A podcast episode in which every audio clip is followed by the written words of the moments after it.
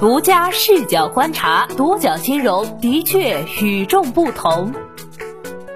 本期我们一起关注方正重整方案获批，七百三十三亿方正证券与平安证券合并在即。草案出炉两个多月之后，方正集团重整计划尘埃落定。若方案落地，方正证券控股股东和实际控制人将发生变更，中国平安拟间接控制方正证券。独角金融注意到，中国平安旗下还有一家券商平安证券，而此前市场曾多次有传言称，平安证券和方正证券正在筹划合并。如若中国平安再将方正证券收入麾下，是否会违反一参一控规定？又是否会加速两家券商的合并？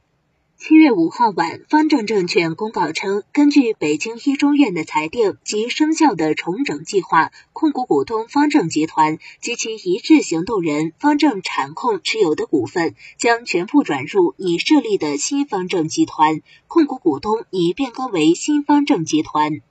而中国平安人寿保险股份有限公司或其下属全资主体拟按照百分之七十的比例受让新方正集团百分之七十三至百分之一百的股权。因此，平安人寿或其下属全资主体拟成为新方正集团的控股股东，中国平安保险股份有限公司作为平安人寿的控股股东，拟间接控制方正证券。本次权益变动后，方正集团及其一致行动人方正产控将不再持有方正证券的股份。因中国平安无控股股东、无实际控制人，方正证券的实际控制人拟由北京大学变更为无实际控制人。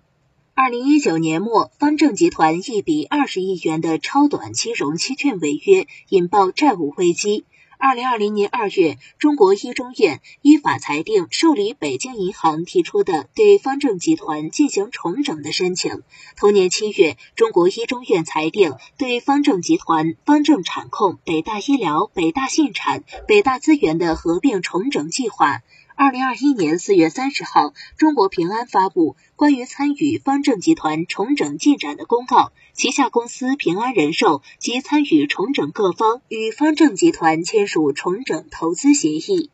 两个多月之后，重整计划被正式裁定通过。方正证券称，新方正集团尚未设立控股股东、实际控制人的变更尚需证监会批准，时间尚不确定。目前来看，中国平安收编方正证券基本已无悬念。天眼查显示，中国平安还直接与间接合计持有平安证券百分之九十六点六二股份。此前，市场多次传言称平安证券与方正证券或合并。此次方正集团重整事宜的落定，传言再起。若方正证券完成股权变更，意味着和平安证券的关系更进一步，二者均属中国平安旗下。但这样一来，又是否会违反一参一控规定？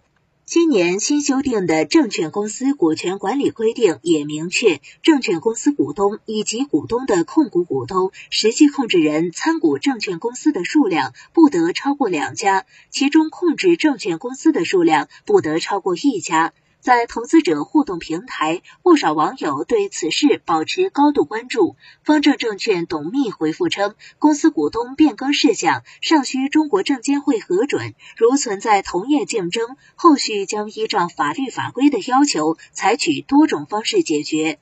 独角金融也已向中国平安发出咨询核实函，截至发稿暂未得到回复。券商行业资深人士丁先生认为，平安证券吸引合并方正证券的可能性很大，或者更名为一家新的券商。若成功整合为新券商，净资本规模将位居行业前列。另外，中国平安的整合能力非常强大，这一点在平安银行整合深发展的过程中已然充分展示。并且整合之后，平安银行股价不断创出新高，成为银行业的佼佼者。据中国证券业协会最新数据，截至二零二零年末，平安证券和方正证券的资产规模分别为一千八百七十九点九二亿元、一千零四十九点二五亿元，排名第十四、十九名。中信建投资产规模三千四百三十亿元，排名第十；国信证券两千八百七十六点九六亿元，排名第十一。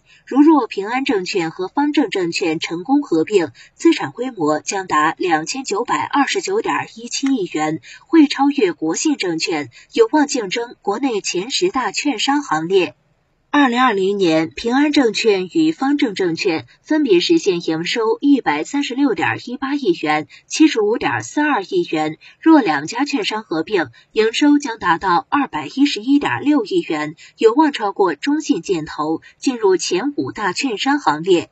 从公司资产规模来看，平安证券总资产体量以及净利润优于方正证券。从公司业务来看，平安证券资管和投行业务表现略胜一筹，方正证券经纪业务略微优先，营业网点数量远超平安证券。征途投资高级合伙人王兆江表示，方正证券和平安证券的合并可能性是很大的。现在市场有两种方式，一种是中国平安直接收购方正证券，然后再将方正证券和平安证券合并；另一种方式是中国平安把平安证券拆分出来，和方正证券重组，借机上市。个人赞成用平安集团去吸收合并方正证券，不建议拆分平安再去和方正重组。平安如果吸收了方正证券，可以提高证券业务在主营中的营收占比，对平安巩固综合金融业务能力更有好处，便于发挥协同作用，也对平安的市场价值起到更积极的影响。王兆江认为，不管怎样合并，对双方券商都是有好处的。一方面实现优化资源配置，减少内卷竞争；另一方面，合并后的券商可以一个拳头出力，对业务拓展更有利。事实上，作为一家老牌上市券商，方正证券近年屡次因股东问题遭遇困扰。自2014年吸收合并民族证券以来，方正证券两大股东方正集团与北京证券控股有限公司频现危机。方正证券二点三亿信托资金挪用一事曾轰动业内。二零一九年十一月，方正证券认购中信远洋宏盛信托计划二点三亿元，该信托计划由中信信托担任受托人，信托期限为九个月，至二零二零年七月十二号结束。预期收益率为百分之九点五每年。该产品发生违约之后，市场质疑声不断。究竟是方正证券变相疏解方正集团，还是中信信托联合大股东违规挪用资金？这场罗生门事件最终以中信信托返还方正证券信托资金的方式告一段落。去年十一月，市场纷纷猜测，或许是受控股股东方正集团破产重整拖累，方正证券主动撤回了公司债的发行申请，导致发债融资受阻。第二大股东证权控股持有十七点九九六亿股方正证券股份，占总股本的百分之二十一点八六。公开信息显示，二零零八年至二零一四年，证券控股通过强迫交易手段成为民族证券控股股东。二零一四年，借方正证券与民族证券合并之际，证券控股因抽逃出资资金，在二零二一年五月十九号执行财产阶段，被裁定司法拍卖十点九亿股份，占公司总股本的百分之十三点二四。然而，前不久，这十点九亿股价值百亿的股票宣告流拍，最终将花落谁家？中国平安是否会出手？市场正在等待答案。另一方面，近年来方正证券人事动荡，大股东方正集团因债务违约颇受关注。不过，其经营业绩颇为亮眼，各项主要指标行业排名均较好。二零二零年，方正证券实现营业收入七十五点四二亿元，同比增长百分之十四点三六；营业利润十五点九九亿元，同比增长百分之四十四点六三。今年一季度，方正证券归属于上市公司股东的净利润再同比大增百分之一百三十四点五三，至八点八九亿元。如今大股东易主，中国平安即将接手，若股东面临的问题得以解决，对方正证券而言，或许是个利好消息。二级市场上，今年以来，券商股的整体表现一直相对低迷，有多次的提振，似乎主要靠业内并购传闻刺激。比如五一假期前的最后一天，方正证券尾盘异动，收盘前十分钟内股价迅速拉升，跌幅从逾百分之八收窄至百分之四以内。而四月三十号，正是北京第一中院此前裁定方正集团重整计划草案的提交日。方正证券易主后将如何发展？对于平安证券和方正证券的合并传言，你怎么看？留言一起讨论。好的，以上就是本期的全部内容，谢谢收听，咱们下期再见。